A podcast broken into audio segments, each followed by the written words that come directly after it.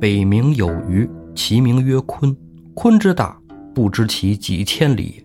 化而为鸟，其名为鹏。鹏之背，不知其几千里也。怒而飞，其翼若垂天之云。天地不仁，以万物为刍狗；圣人不仁，以百姓为刍狗。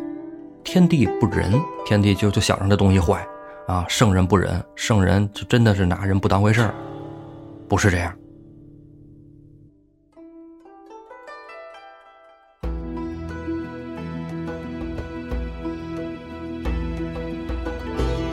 胡说历史，笑谈有道，欢迎您收听由后端组为您带来的《胡说有道》。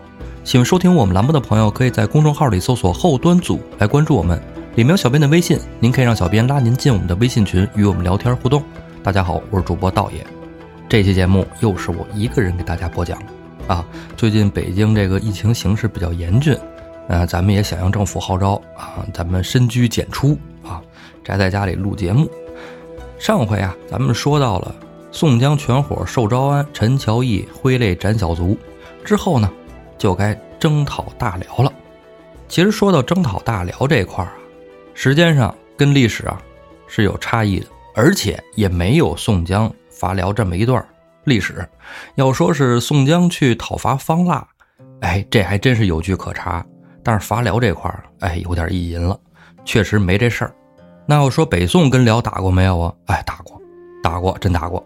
那么辽呢有没有降宋呢？哎，也有那么一些经历啊。具体这块真正历史中是什么样子的呢？咱们放到后面再说啊。咱们先按这个通行本《水浒伐辽》，咱把这故事讲喽。这梁山上啊，真有那么一个从北边来的人啊。他是不是辽国的？哎，这不是。但是呢，他在北边经常做生意，做这贩马生意。这人啊，就是金毛犬段景柱啊。这要伐辽了。大军向北走，吴用跟宋江一合计，哎，咱让这个小段儿，哎，你给我们讲讲北边是个怎么个情况啊？咱要大军打，呃，先打哪儿呢？咱要是直扑幽州，估计很快就全军覆没了啊！咱得想一条曲折的路线啊，先把他周遭都灭掉，省得他到时候咱打幽州的秦王啊！哎，先打哪儿合适呢？段景柱就出了个主意，说大哥，咱们先打潭州。说这潭州啊。正是辽国的紧要关口，只要破了潭州之后，就哎一路顺畅了。话说潭州是哪儿啊？就是现在北京的密云，啊，当时啊，潭州是潭州，密云呢有一个小县，哎，那县叫密云县，但密云县呢隶属于潭州啊，这么个关系。但是为什么先打密云呢？这个其实也是。呃，很让人匪夷所思啊！啊，打大老远啊，幽云十六州不都割给人家了吗？怎么还抄人后路去了？你这挺奇怪啊！但要是从这个风水上来说，那不奇怪。为什么呢？如果把幽州当做中心点的话，幽州就是北京啊，包括房山呐啊，大兴一部分啊这一块啊。如果以它为中心的话，那密云这个位置，那就是生门啊，从生门进。哎，你别从死门进，对不对？哎，京门、上门都不好，从这生门进，哎，然后再打着幽州城。所以啊，咱别管它合理不合理，那就先打潭州。梁山泊大军就奔着潭州进发了。这地儿啊，哎，这城还有点特殊啊。为什么特殊呢？啊，说这潭州城啊，周围啊有群山环抱啊，那没毛病。去过北京密云呢，什么古北水镇啊，咱都知道那边山都多，还有长城啥物的。群山环抱，下边还有一条哎蜿蜒的大河啊，书里叫什么呀？叫陆河。这陆河呀，正好就从这潭州城下经过，所以梁山泊决定水陆并进。陆路呢，咱们翻山越岭；这水路呢，有李俊带着水军的头领几百艘船，呜呜，哎，一块划过去。约定好日子，好担当去了。还没到那日子呢，人家辽国也有探马兰旗呀，哎。小校出去一打听，回去就赶紧禀报了。禀报谁呀？潭州的守将洞仙侍郎。这洞仙侍郎啊，这个名儿反正有点怪，但是呢，作为藩邦外族也不稀奇。但是他另外一个称号就奇了怪了，为什么呢？也叫他伯锦相公。伯锦前两期胡四节目里刚介绍过，这伯锦是人家是吧？女真族人的称呼啊。到了满清的时候，后金嘛啊，到了满清的时候，人家就叫贝勒，对吧？伯锦就是贝勒。你说这辽国的一个守将，怎么是贝勒爷呢？奇怪啊，这不应该提笼架鸟吗？哎，新鲜，咱不管他。哎，咱接着说，洞仙侍郎手下四员大将，首先要说的那就是大将军阿里奇，再然后还有一个咬儿为康，这名也新鲜啊。剩下两个呢，应该就是汉家的将官了。为什么呢？你听名字就是汉族人呢。哎，一个叫楚明玉，一个叫曹明济，这四员战将啊，个个都是万夫不挡之勇。洞仙侍郎听说了啊，这宋军的梁山坡大队啊，宋军梁山坡大队啊，就要攻打潭州城了，赶紧就得准备啊，安排这四位将官，你们得啊守城啊，是吧？咱们开个会啊，动员大会啊，你们怎么守城？又安排了几个小校，分别出去向冀州、霸州、涿州、雄州求援。这守城番将啊，阿里奇就说没这必要，梁山坡人来了，我就给他们全卷了，这都不叫事儿啊，我厉害。这阿里奇真厉害呀，是挺厉害。咱一看这评书话本哎，讲究这个行头，哎，人靠衣装，马靠鞍嘛。你看这个穿戴啊，头戴三叉紫金冠，脑后插着雉鸡翎，一个大白袍子，里边穿着一副连环冰铁铠，腰系石门带。你听这捯饬，那真帅。吕布加上薛仁贵的这个行头啊，挺厉害。阿里奇不服，带着兵马就杀出了潭州城，来到了密云县屯兵。等着梁山军，梁山泊大队很快就到了。到了密云县城，那你看这是有守城的。阿里奇准备说：“你们这些都是啊流氓草寇的，干的！”就从城里出来了，在密云县城外列开阵势。梁山军这边一看，哟，你看这咱头一仗哈，头一仗得好好打，打漂亮了。等到阵前一看，梁山军人吓一跳，说：“这哥们儿怎么长得跟人不一样啊？身高九尺，话说两米多呀，啊，两米多大个儿。”这个胡子是黄的，眼睛是绿的，这家伙奇怪啊！皮肤还白白净净的，这，哎呀，白的比大姑娘还白。你说这就像是外国人啊？这不像是咱们啊，中原人啊，草原民族都不这样。你说这草原民族里边有没有说是混血，跟这个西方啊啊中亚那边有啊？怎么个有法？将来有机会咱再说啊。这么一个番将到得阵前来，梁山军里不带怕的。金枪手徐宁挺钩镰枪出战，范将一看，哎呀，我觉得我到这儿的可以呀！啊，冰铁连环铠，师门宝带，这哥们儿穿的这个，啊，这叫什么玩意儿？徐宁啊，穿的雁翎甲，那也是稀世珍宝啊！哎，哥俩一看，你看这是吧？你也一身名牌，我也一身名牌，啊，得问问什么情况啊？张嘴，阿里奇就问了：“Who are you？” 啊，咱是吧？金发碧眼嘛，啊，Who are you？徐宁说：“我你妈听不懂。”啊！俩人就斗在一处。阿里奇真挺厉害啊，跟着徐宁打了三十多合，徐宁打不过啊。这阿里奇呀，手里那杆梨花点钢枪使的是呼呼刮风啊。徐宁一看，家伙这真是这个儿也大，力力量也足啊。这个评书里都说一力降十会，我撤吧。哎，徐宁往回一撤，梁山泊第一仗啊，人讲究什么呢？说这新官上的三把火，咱第一把就灭了，那不成？徐宁往回撤，阿里奇后边追，这边华容就弯弓搭箭了。这箭还没出手呢，莫雨见张青的大板砖已经拍出去了。阿里奇没想到啊，怎么想，千想万想也想不到，这阵前有人拿大板砖拐脸呢！啪一下子就把眼眶子给拍破了。这手一捂眼睛，华容手里神剑已经出手了，冲着阿里奇左眼噗就扎进去了。这阿里奇右手捂着眼眶子，左手想葫芦那剑，哎，这不能葫芦，为什么呀？这一葫芦，家伙忒疼啊！这一剑，你想从眼睛射进去，受不了，从马上也坐不住了，呱啦就掉地上了。这一掉地上，梁山军里的华容、林冲、秦明呼就冲过去了。哎，得活的，得活的啊！见见这玩意儿是什什么品种？这是啊！哗，就给拉回来了。剩下的辽兵辽将一看，我们主帅被抓了，咱甭打了，咱撤吧。乌泱泱就都跑了，没往密云县跑。为什么？密云县是个小县城啊，往潭州跑啊？为什么？大头领在潭州呢，是吧？咱得回去找洞仙侍郎啊，啊，跟他说一声这个战况啊，我们得去报信去。呜呜，都跑了。梁山军呢顺利的占领了密云县城。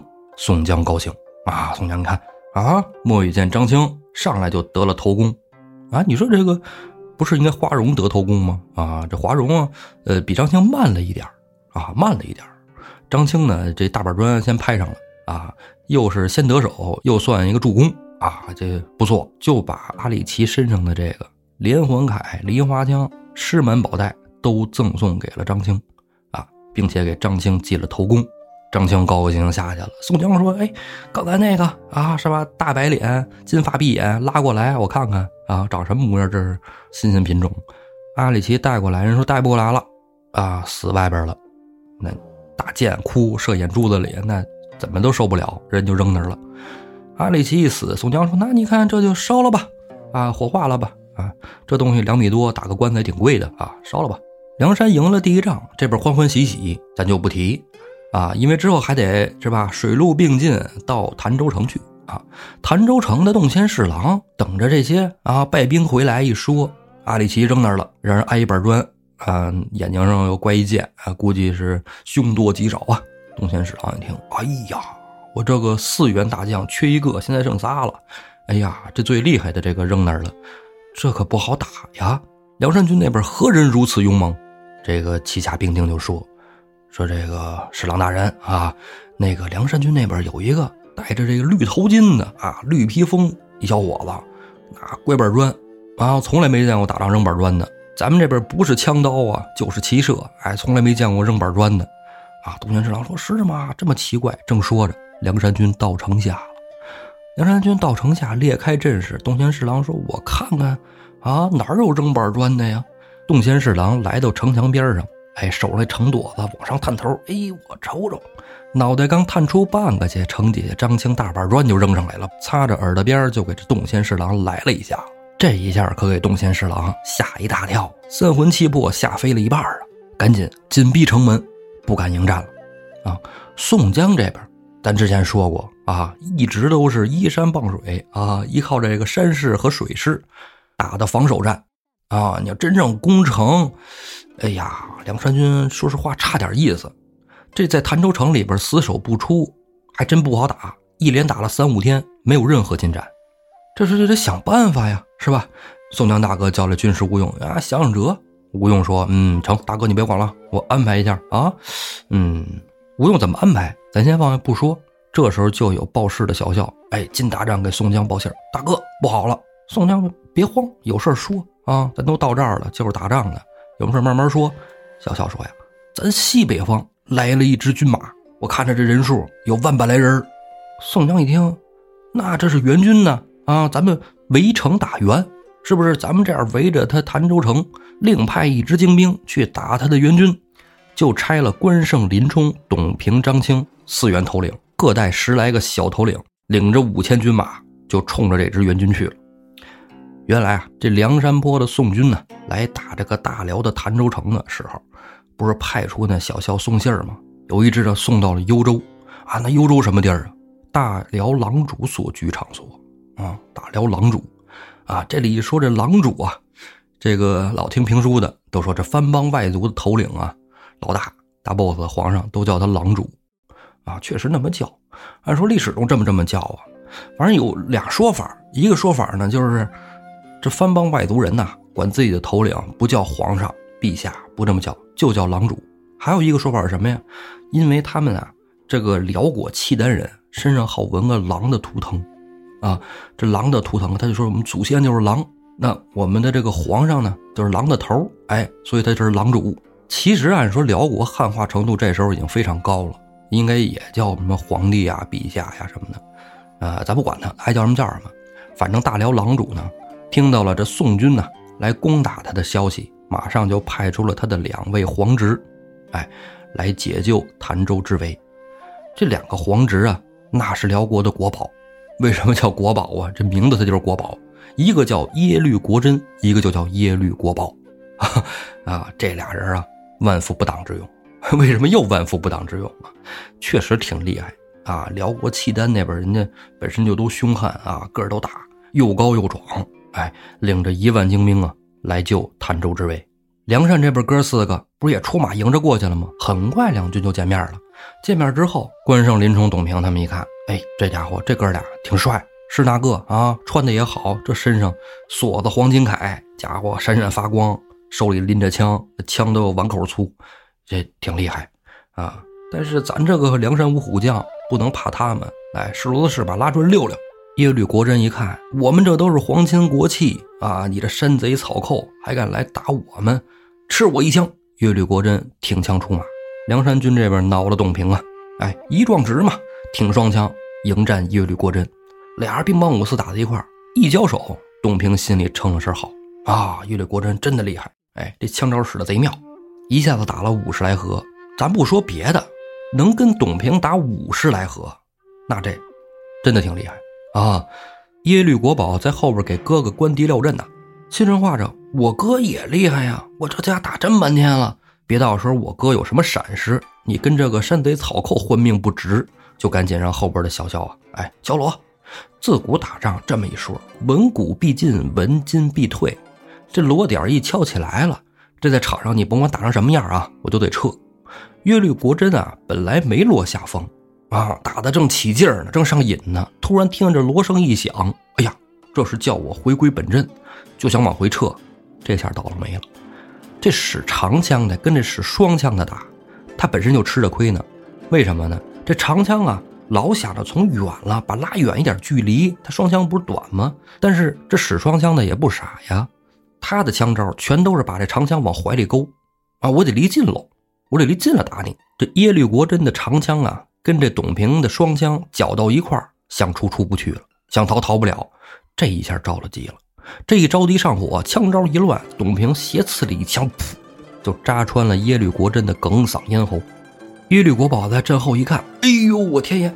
我这想让我哥回来，你看我哥怎么，我哥死了，那可不行，挺枪出马要给哥哥报仇。他挺枪出马想给哥哥报仇的心情，咱特能理解，是吧？但是梁山军这边张青本砖已经在手里了。耶律国宝一看，我枪都抄在手了，你手里都不拿家伙就想跟我打吗？你这作死的货！挺枪就要处张青，耶律国宝人马还没到了张青近前呢，他就已经进了张青的射程了，一板砖乖过去，耶律国宝啪从马上扔下来了，这从马上一掉下来。不用捡，也不用补枪，关胜在后边来全军掩杀，呜呜呜！耶律国宝踏作肉泥，俩皇侄啊，全都死在这儿了。身后带了一万兵丁，一看我们主将死了，赶紧撤吧，呼呀呀就跑散了。这跑散了，梁山军也不追，哥儿几个过去割了这个耶律国珍和耶律国宝的项上人头，带回大营，跟宋江那儿请功。宋江一看，你看看，新官上任三把火，头一把、第二把，这都烧的不错啊，真棒。就记了董平和张清的第二功，梁山军这边继续欢欢喜喜。咱说那个不喜的啊，洞仙侍郎那边是真是高兴不起来。城里的洞仙侍郎还在那儿翘首企盼援军到来呢。结果等来了残兵败将，不过人也不少啊，也好几千人啊。到得城门近处啊，洞仙侍郎从上往下一看，哦，都穿着是本国服饰。哎，开城门，快接进来。城门一开，人进来了。洞仙侍郎接下去，赶紧问。说你们是啊来支援我们的吗？你们的领军大将呢？有士卒就过来，人说啊，这个侍郎大人，我们呢是派了两员大将啊来救助你们，但是两员大将都挂了，啊，就剩我们了。您看咱怎么逃啊？董贤侍郎说：“别说怎么逃啊，谁领兵来的呀？”人说说说，我们啊是耶律国真跟耶律国宝两位皇侄大人的手下兵丁啊，两位大人都没了。洞仙侍郎一听，哎呦，我天爷，那俩在我们辽国那都是上将级别呀，他俩都不行，完了，这怎么死的呀？一问啊，逃回来的兵卒就说：“这板砖拐脸，板砖拐脸啊！”洞仙侍郎一听，哎呀，又是石板砖的呀，这石板砖的也太邪乎了，这是个什么人呢？就更不敢开城门迎战梁山军了。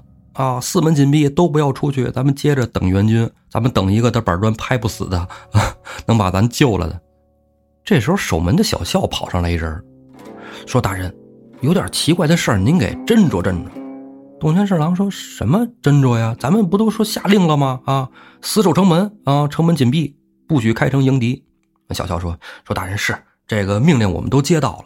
但是我们发现水门处啊，有好多宋军的粮船。东贤侍郎说：“嗯，不可能，他水军的粮船不可能跑咱这城底下来呀，对吧？人家到梁山大营呢，怎么来这儿了？”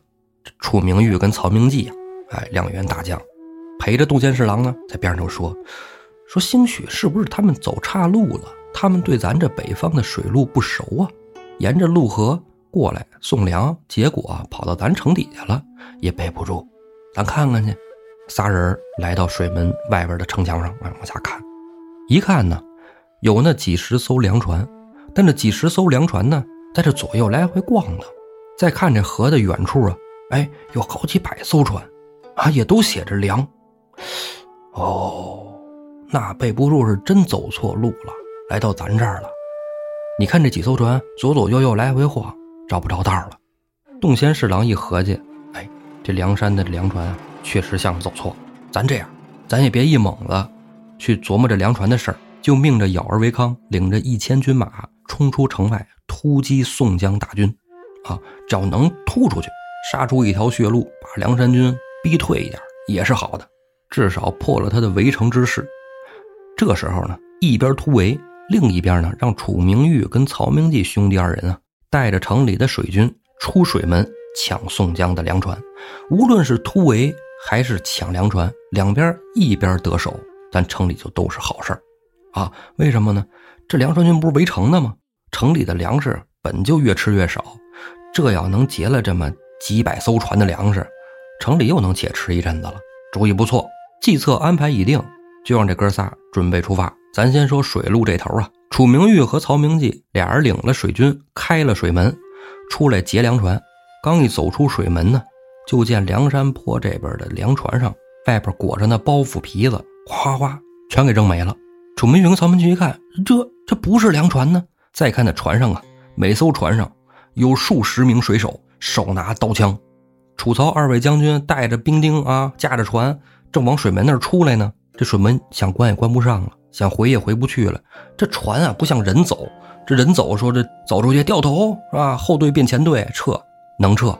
船想撤没那么快，但是梁山坡的船快呀，他驾船的人。那都是好手，都从南边来的呀。当先的一片啊，就是江州帮的，领头的混江龙李俊、浪里白条张顺、船伙张衡三位英雄带着水军从左侧杀进水门，右侧呢，阮氏三雄也杀进了水门。楚明玉跟曹明济一看，这样咱船也甭要了啊，门丢了就丢了。俩人从船上跳了，就往城里游。水门这就算是没守住。梁山军这边，哎，这下就算是把水门给夺了。粮船藏兵，这就是吴用定下的计策。咱再说城外想突围的那个姚儿维康，姚儿维康不是带了一千敢死队啊，准备杀出一条血路吗？这城门刚开，城门外边就看着金光光一片啊！什么东西金光光一片呢？李逵、樊瑞、项冲、李衮、包旭领的排守队就到，在这等半天了，就等着他城门开呢。这城门开，马队往外一冲，这排守在这挡着呢。按说这骑兵啊，看见步兵不怕。为啥呢？我骑马往前一突，只要把你撞倒了，我后边的马就能把你踩死，对吧？骑兵打步兵啊，就这么打。但是呢，这不一样啊，这是牌手啊，手里都持着蛮牌，哎，不是扑克牌啊，我黑尖儿不好使。这蛮牌之前咱说过，它是一个盾，但这个盾呢，周围有钩有刺儿。这马一冲到近前呢，这牌一转，边上的钩啊、刺儿啊、啊小飞刀啊，噗噗噗，就给这马腿都给削了。这骑兵队伍里，前面马腿一削了，那后边的马都往上撞，咣咣咣倒一片。李逵心说话：“我们他妈在梁山军这才是敢死队呢！啊，你们那个是送死队啊！来，兄弟们随我进城。”哥五个夺了城门，就杀进了潭州城内。城里的洞仙侍郎一看，完犊子啊！城完了，水门也破了，城门也破了。好吧，趁着梁山坡大队呀从那开了的门往里进的时候，偷偷开了北面的城门。带着姚儿维康和曹楚两位将军逃出了潭州城，梁山军的三把火算是都烧起来了，还烧得贼好啊！宋江特别高兴，让梁山军都驻扎在了潭州城内。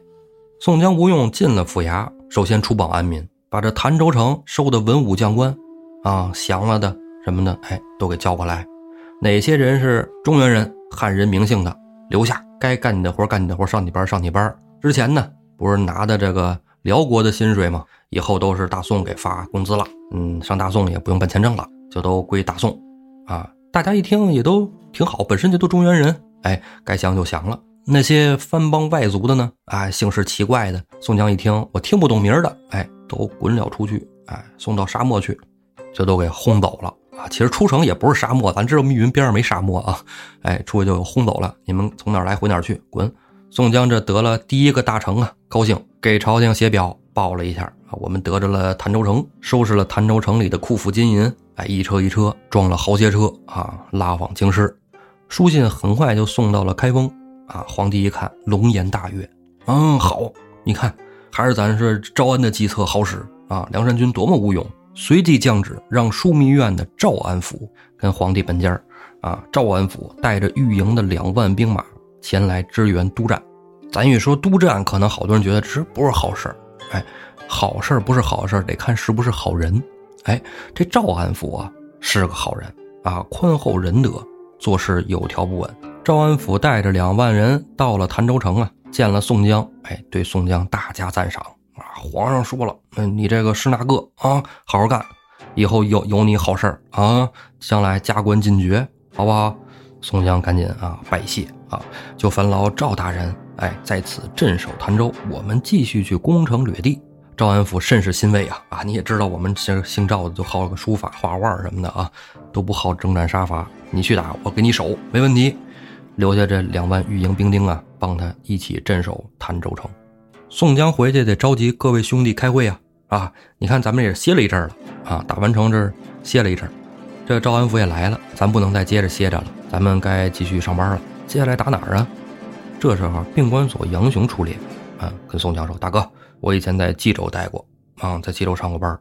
冀州城池啊大，而且是辽国的一个重镇，被称作辽国的宝库啊，米麦丰盈。咱要夺了冀州城，咱们也不缺粮了。对于之后的攻城掠地啊，哎，也没有后顾之忧了。”宋江一听，好。那咱们开会商议一下怎么攻打冀州。宋江这怎么开会？咱放下不说。那跑了的洞仙侍郎往哪跑啊？不偏不倚，正是往那冀州而去。这冀州的守将说来是谁呀？书上讲叫耶律德重，而且还是辽国狼主的玉帝大王，皇上的弟弟啊，王爷。这人厉害，这不是说万夫不当之勇啊。这个人物啊，在历史中也是非常出名的。当然，你要搜耶律德重没这人，但是有一个人叫耶律重德，哎，字重德，他的大名啊叫耶律大石。很多人都说呀，说这耶律德重的原型啊就是耶律大石。但是啊，你看《水浒》书里边这个写的有点不堪。但是啊，这耶律大石啊就是耶律重德。如果要是放到真实的历史时期啊，这个时间段他应该正在领兵跟大金干仗，海上之盟以后。一边跟金打，一边跟宋打。跟金打吃了一点但是跟大宋打可真不吃亏。耶律大石是哪个？打完以后，哎，不是没打过吗？金忒厉害哈。呃，大属于是大势已去，并不影响耶律大石个人能力的发挥。他就带着契丹人呐往西走了，最后一直到了中亚，建立了西辽，对这个东西方历史啊都留下了浓墨重彩的一笔。那具体耶律大石他的西征建国是一个怎样的过程？将来有机会咱们详细的说啊。我跟胡四儿呢也有一个呃计划，将来去好好的讲这一块儿咱接着说宋江他们的事儿。冀州城大粮仓啊，又是啊国库宝库，肯定得找厉害的人守啊。耶律德重啊，下面有四个儿子：耶律宗云、耶律宗林、耶律宗殿、耶律宗雷，还有两员总兵，一个是保密胜，一个是天山勇。见着这逃过来的潭州守将洞仙侍郎耶律德重啊，玉帝大王就很不开心，啊，说你这守城守的怎么守成这个怂样？我也听说了，梁山贼寇去打你那儿，心降了宋朝的一帮草寇嘛，怎么他们都打不过呀？废物！东仙侍郎是是是，我是废物啊，我是废物。你给我说说你怎么打败的啊？他们怎么厉害了？大板砖怪脸防不住啊，这忒厉害啊！乖一个死一个，乖一个死一个。过了没两天呢，就有辽国的哎小校报过来了，说梁山军往咱这儿来了啊，准备到冀州来，啊，大王怎么办？那好办，兵来将挡，水来土掩。东仙儿，你呀带着你的原班人马，你这不是还有几万人吗？手下还有三员大将，你从西北去到平舆县抵挡宋军。我亲自带着我的孩儿们，从东北到玉田县去迎击宋军。耶律德重分兵拒之，这没毛病啊，安排挺好。但这个主意吓坏了东贤侍郎啊！东贤侍郎往地上一跪，磕头：“哎呀，大王啊，大王，你这让我去呃抵挡那宋军，我去那不就田宣的吗？那平玉县城池微小啊啊，我怎么守得住啊？大王你得救我！”玉帝大王耶律德重一听，哎呀，这吓破胆了。我告诉你，我到那玉田县呐，不费吹灰之力就把他宋军灭掉一支。之后回师救你，你只要守城不出，咱这仗就算赢了。让他守城不出，东贤侍郎哎，心里还好一点，说这次我绝对不上当啊哈！他爱什么什么粮船不粮船的，我只要守城不出，兴许就能守住。耶律德重这安排没毛病啊！宋江跟卢俊义啊，确实也是兵分两路，一路呢奔平舆县，也就是现在咱说的那个平谷啊，平谷，北京市平谷区，一路奔玉田县。那玉田县现在还有啊，玉田攻打平舆县的，就是宋江、吴用带的一半兄弟；攻打玉田县的呢，就是卢俊义和军事主武带的另一半兄弟。宋江怎么打平玉县，咱先放下，咱讲卢俊义这边啊。为什么呢？其实这后半套书啊，讲的卢俊义和朱武的戏份还是比较多的，有意思。哎，咱着重的讲一讲。卢俊义和军事主武领兵到了玉田县，切近了，就跟朱武商议，你看。咱在这边啊，人生地不熟的，咱这么贸然进兵，我觉得不妥。军师，你给安排安排啊，看看咱们，咱别中了敌人的埋伏。朱武说：“哎，哥哥好办，咱进军途中啊，就让士兵摆好一字长蛇阵，稳步而行。只要有敌军来，咱们首尾能兼顾。”卢俊义说：“哎，正合我意。”朱武真是一个玩阵的好手，懂这懂那，懂挺多。卢俊义呢，让他安排，自己也就省心了。很快呀，部队就到了。玉田县外，到这一看就知道辽兵来势汹汹。为什么呢？人早在玉田县外边屯兵扎阵啊，都在这儿等着了，等半天了。因为咱说了是吧？这玉帝大王不白给呀。卢俊义赶紧叫停了队伍，搭一座云台，让朱武说：“你你上去看看，人他们这摆的什么阵呢？咱怎能突破他们？”朱武看完了以后下来跟卢俊义说呀：“说大哥，没什么，他们摆了一个五虎靠山阵啊，这阵好破，但是呢。”咱得变个阵啊！他这阵正克咱们一字长蛇阵，爬上云梯，朱武左右小旗一挥，就看这梁山军的队伍里形状就变了。哎，变什么了呢？一字长蛇阵变成了一个坤化为鹏阵。说这个军师啊，什么叫呃坤化为鹏啊？说这个你知道有那么一句话吗？啊，北冥有鱼，其名曰鲲。说这句话从哪来的？这坤化鹏啊？啊，这坤化鹏啊。是战国时期的道家著名学者庄子，哎，他《逍遥游》里边的北冥有鱼。如果要是喜欢道家文化的，呃，没有不知道庄子的，因为都说这是老庄之学嘛。哎，黄老之道，老庄之学。哎，北冥有鱼，其名曰鲲。鲲之大，不知其几千里；化而为鸟，其名为鹏。鹏之背，不知其几千里也。怒而飞。其翼若垂天之云，后边还有一段，咱不说了，咱们解释解释这故事啊，非常符合道家的气质啊。当然了，庄子本身也是道家的南华真人，写了《南华经》嘛，就这就是《南华经》里的故事啊。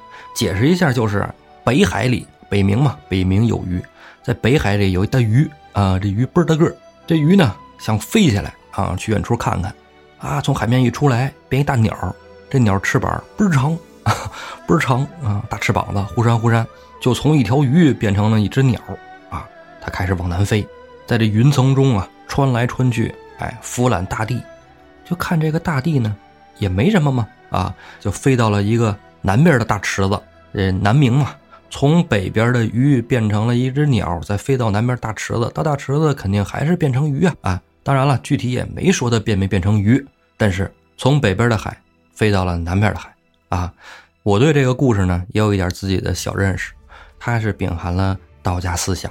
你所谓的有为，其实啊还不如无为呢。啊，你从北边飞到南边，没有任何变化呀。北边的水，南边的水，到头来一样是水啊。你飞的这个过程中，你说你费多大劲儿是吧？你那么大翅膀，忽闪忽闪的，咱就是说，有风吹着，有风带着，但是你还是得跟地心引力作对呀。忽扇翅膀，费那么多劲啊，到最后的归宿是一样的。庄子呢，一般在咱们古代的哲学思想啊，还是什么的，经常把他和老子并在一起说啊。老庄之学嘛，这个学道家的人都知道老庄啊。这个老庄呢，就讲的是老子。嗯，之前咱也说过一些关于《道德经》的东西啊，就是一两句，呃，没有细说。老子跟庄子两个人呢，呃，中间还有一个列子啊，承前启后。老庄之间呢，其实有非常大的不同。啊，他经历了一些时代的变迁呢，思想上也越发成熟了。老子讲的道家呢，其实是更贴近于圣人之学。啊，他多次在文章中提到了圣人。当然了，你要说第一提到肯定是道啊，因为第一章就讲的，所有人都知道，没有人不知道的啊。道可道，非常道；名可名，非常名。这句话呢，只是点了这个道的主题。在之后呢，还有一句话，很多人也都听过啊，叫“天地不仁，以万物为刍狗”。圣人不仁，以百姓为刍狗。包括前一阵那个有一个非常火的小说啊啊，前些年得得十多年前了啊，叫《诛仙》啊，改编成电视剧叫《青云志》，也引用了这句话。说这句话怎么是这话一一说出来跟咒语似的，是吧？怎么人就变坏了啊，变邪性了？其实这句话才不是使人变坏呢啊！那个写这小说可能也没太没太真正的懂悟透这句话啊。天地不仁。天地啊，无情，以万物为刍狗，就是对于天地来说，所有的世间万物啊，都是刍狗一样。刍狗是什么呢？是祭祀的时候拿草扎的一个狗啊，以万物为刍狗。那么圣人不仁，以百姓为刍狗。圣人是什么呢？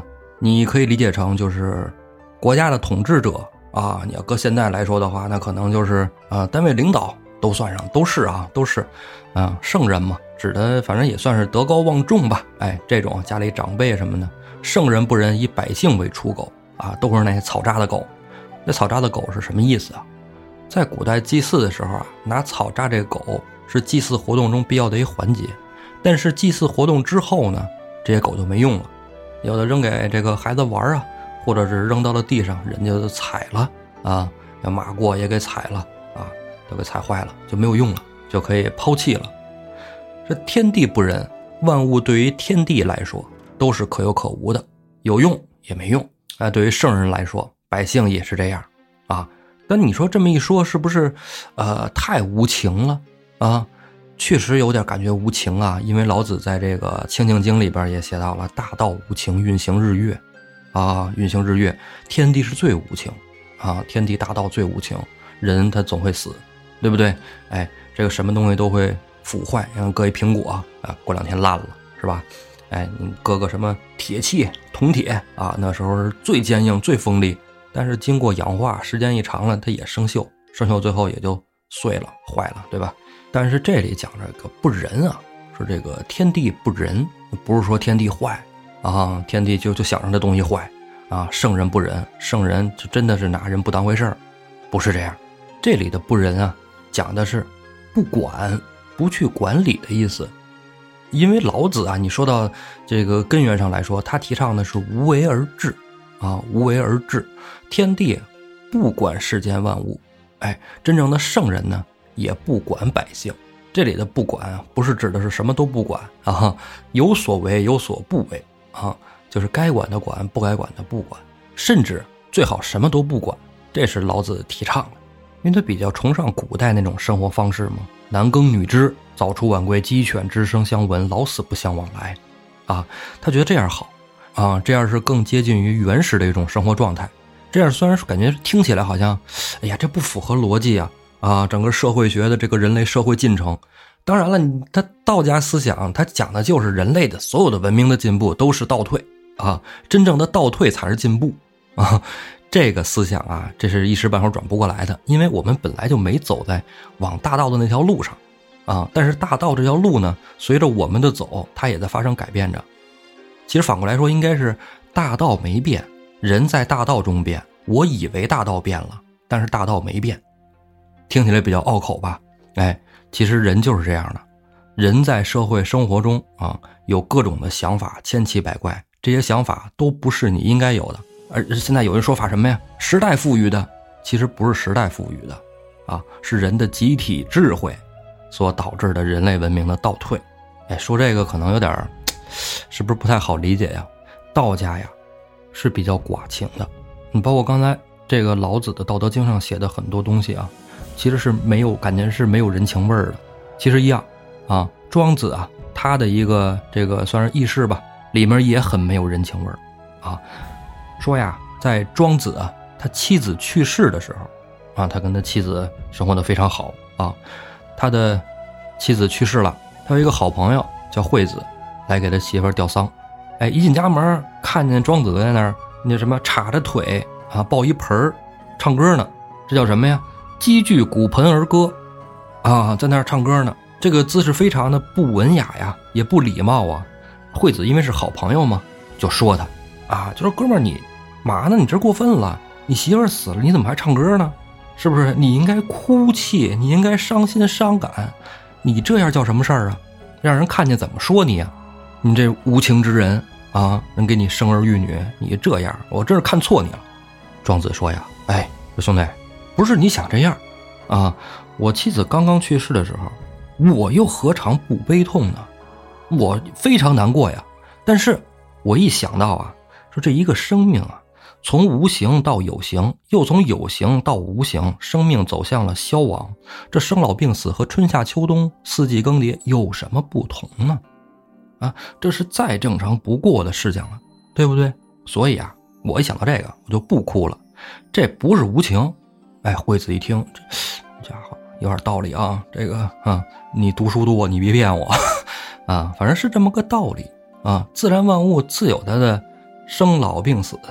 人和人在一起，哎，今天能在一块儿，明天哎分离，这都没有什么值得伤心的，这就是道家人的思想啊，感觉是不是特无情？之前有一期在《话里有话》节目里讲到了一个什么话题呢？就是啊，女朋友啊跟那个男的说说，你看那谁谁谁家啊，你看隔壁老王多那什么是吧？啊，然后你看你，你看看人家，哎，你这那的啊。我就在节目最后评语啊，就说说什么呀？如果觉得别人好，你就去找别人，对吗？就不要在这儿浪费时间了，啊，就放他去就好了。这个评论区啊，还有就是啊，当场节目里嘉哥也怼我啊，就是说说你这个你怎么这么想？因为他就这样啊，对吧？他道家的思想核心，他就是这些东西啊，不是说我说是我喜欢道家，所以才这样，不是我喜欢道家。是我觉得自己本身就行走在道里面，啊，一切我都顺应自然，啊，这没有什么问题。我只能管好我自己，我管不了别人，啊，我我我管好自己，能管好自己就不错了。再者说了，尽人事，听天命，顺其自然，我做好我该做的了，对吧？我没有说我躺那天天的，是吧？刷手机啥也不干啊，看剧，我也该上班上班，该做家务做家务。该挣钱挣钱，那媳妇觉得再不好是吧？女朋友觉得你再差劲，那我也没办法，是不是？这个东西有的时候你强留不得，你这山望着那山高，这思想上跟我就不统一啊，这不行。因为有的东西你争来争去，到最后也不一定是你的啊。老子《道德经》里讲嘛，唯不争，故天下莫能与之争啊。你不争，这天底下还有什么能跟你争的呢？对不对？你就跟前两天啊，有朋友跟我说，说现在上班真累，迷茫、困惑啊，生活感觉处处不如意啊，工作中也挺累的，嗯，挺烦心，然后家里媳妇儿也闹心，孩子也不听话。后来我就说，我说，哎呀，你也不差钱儿，是不是？你这个本身生活也够你所花，然后家里媳妇再不好，一日三餐也没少了你的，孩子再不听话，管你叫爹，是不是亲生的啊？你这有什么可想的？有什么可琢磨的呀？啊，甭琢磨了，就好好活着就完了。这我前一阵过生日的时候，然后家里媳妇儿买蛋糕啊，插蜡烛。本来我我不不太喜欢这玩意儿啊，这个吹灯拔蜡啥的哈。然后点上蜡烛，说你许个愿吧。哎呀，我说我这这难难着我了。我说我许什么愿啊？我没愿望，我就一。这多少年了也没有个愿望啊！就是，我想怎么着好，想想，这想不出来，为什么呢？因为我觉得我现在就特别好啊，现在特好啊，你要说真是说唯一的愿望，那就是长生不老吧，是吧？哎，修道也没什么所求啊，嗯，能长生不老最好。但是显然不可能啊，天地不仁嘛，是吧？哎，大道无形，运行日月啊，想长生不老也不可能。那许什么愿呢？真是没什么愿可许的啊！这，啊，健康吧啊，颈椎别疼。因为我觉得人生中的每一刻其实都特别的美好。有一些可能是啊不如意呀、不顺心呢，都是经历，都是经历。其实，呃，你把那些不如意加到自己身上，呃，确实特别的累，特别的辛苦。当然有人说说这个，呃，不是我想不如意啊，是别人强加给我的。有时候啊，不用太纠结这个，是别人给你的，还是因为我的缘故导致的这事情发生的？所有发生了的事情，都发生了，啊，所有你不想遇见的事情。当你遇见的时候，你反而应该胸有成竹，啊，这这个没什么，一切都是正常的，啊，没有什么不正常的。当然了，你说这家伙天塌下来是吧？还有个儿高的人顶着呢，呃，不重要，顶得住顶不住都没什么，啊，人固有一死，啊，生老病死常态，这都不叫事儿。你看庄子想多开啊，是吧？道家就想得开就完了，啊，清净自然，无为不争。啊，啥也不要，啊，我也不想多挣钱，我都觉得现在自己挣的还多呢，啊，你抱着这个心情，你就不会觉得人家背爱马仕，你能怎么着了，啊，对吧？吃，我觉得现在吃喝，你说现在挺贵吗？是挺贵，你上饭馆吃顿饭，嗯，好的上千上万都有，就包子馄饨我也能吃饱，我何必非得吃那个成千上万的呢？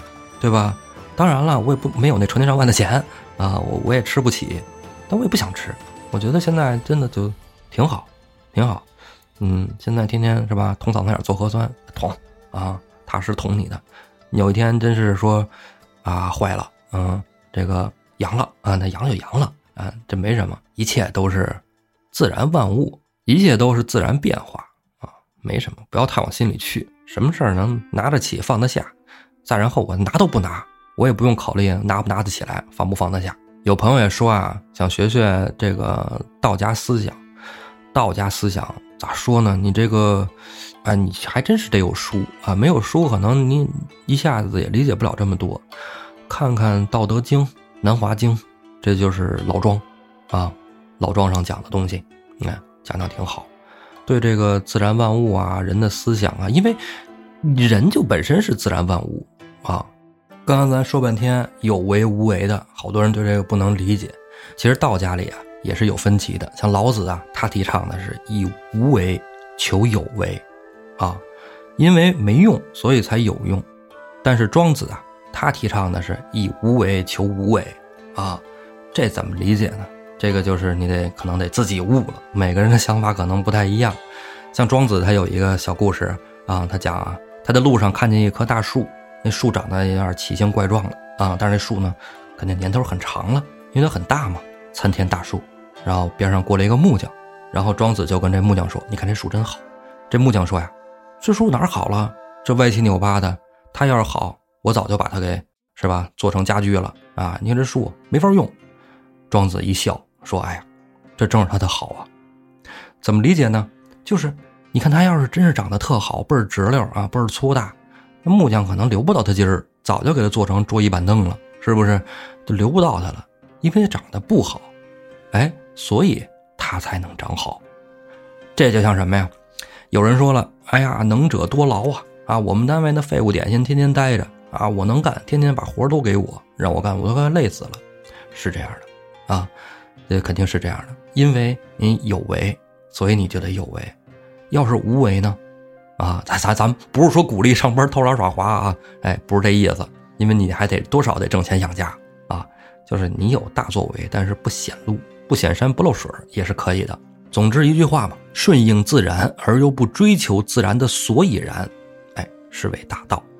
这就是大道的境界。想明白了这些啊，人生中也就能活得坦然了。能有时间呢，看看书，喝喝茶，挺好，挺好的。啊咱们绕了一大圈了，咱再说回来啊，那个鲲鹏之阵，这阵呢，哎，鲲化鹏什么意思呢？就是如果我包成一团儿，你看跟一大鱼似的啊，鱼这前面一个头一肚子是吧？哎，像个盾牌一样，是一个手势哎，这个手的阵型，那后边有俩小尾巴，对吧？两边分叉，小尾巴，那怎么画棚啊？当敌人攻击这个阵的鱼头的时候，两个尾巴分出叉去，从两翼包抄，能把敌人包进来。这阵呢，放到足球上，这叫什么？防守反击，是吧？哎，先防守啊，然后再包抄进攻啊，挺厉害一阵。那这阵合适不合适？能不能打仗呢？哎，能不能打胜仗呢？哎，再往后看。对面的辽兵啊，刚才咱说了，领兵大将正是玉帝大王耶律德忠，带着他的四个儿子。这四个小伙子，哎，人高马大，每人一口宝刀，跟在玉帝大王身后，看着就那么威风。耶律德重没说话呢，四个小将军就有坐不住的了，提着刀指着梁山军就大喊呐：“你等草贼，敢犯我边界，哪个出战？”